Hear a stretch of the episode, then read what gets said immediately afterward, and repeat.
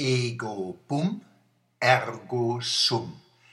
Woran erkennt man, dass man glücklicher Bewohner einer Metropolregion ist? Es gibt viele Hinweise. Zum Jahreswechsel aber stinkt ein Hinweis besonders gen Himmel.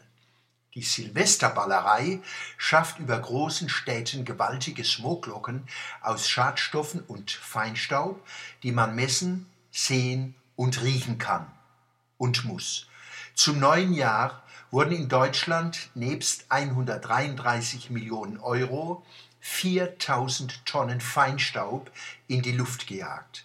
Das entspricht zwei Monaten Straßenverkehr. Auf Karten der aktuellen Luftbelastung erscheint die Metropolregion rhein so fett wie eine echte Metropole. Diesmal hat es sehr laut und lange geknallt. Manche Böller klingen wie Kriegswaffen.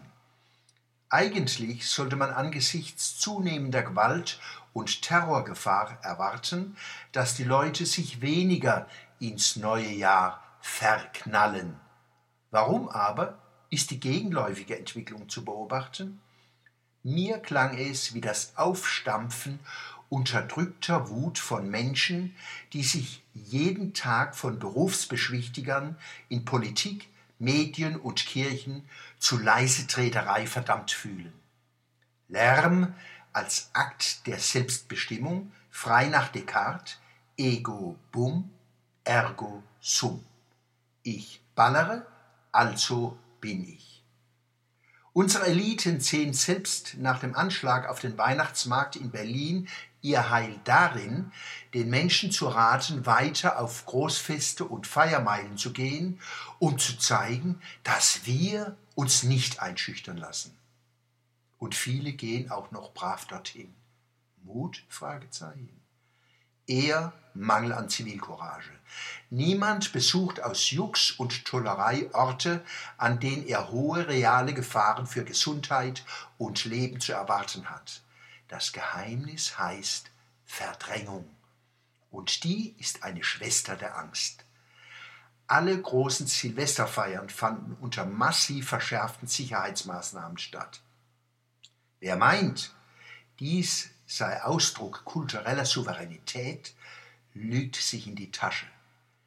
Das unverantwortliche Verhalten der Beschwichtiger riecht selbst nach Angst.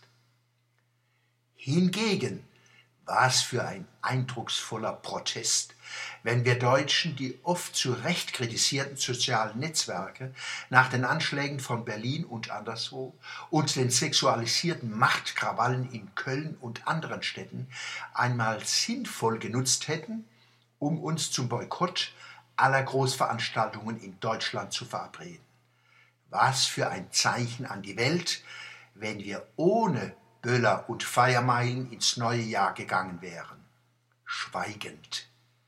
Wir hätten gezeigt, dass wir uns nach Immanuel Kant unseres eigenen Verstandes bedienen.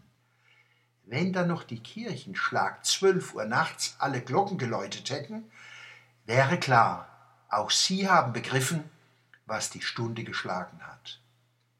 Deshalb wünsche ich uns mehr Mut zu uns selbst im neuen Jahr.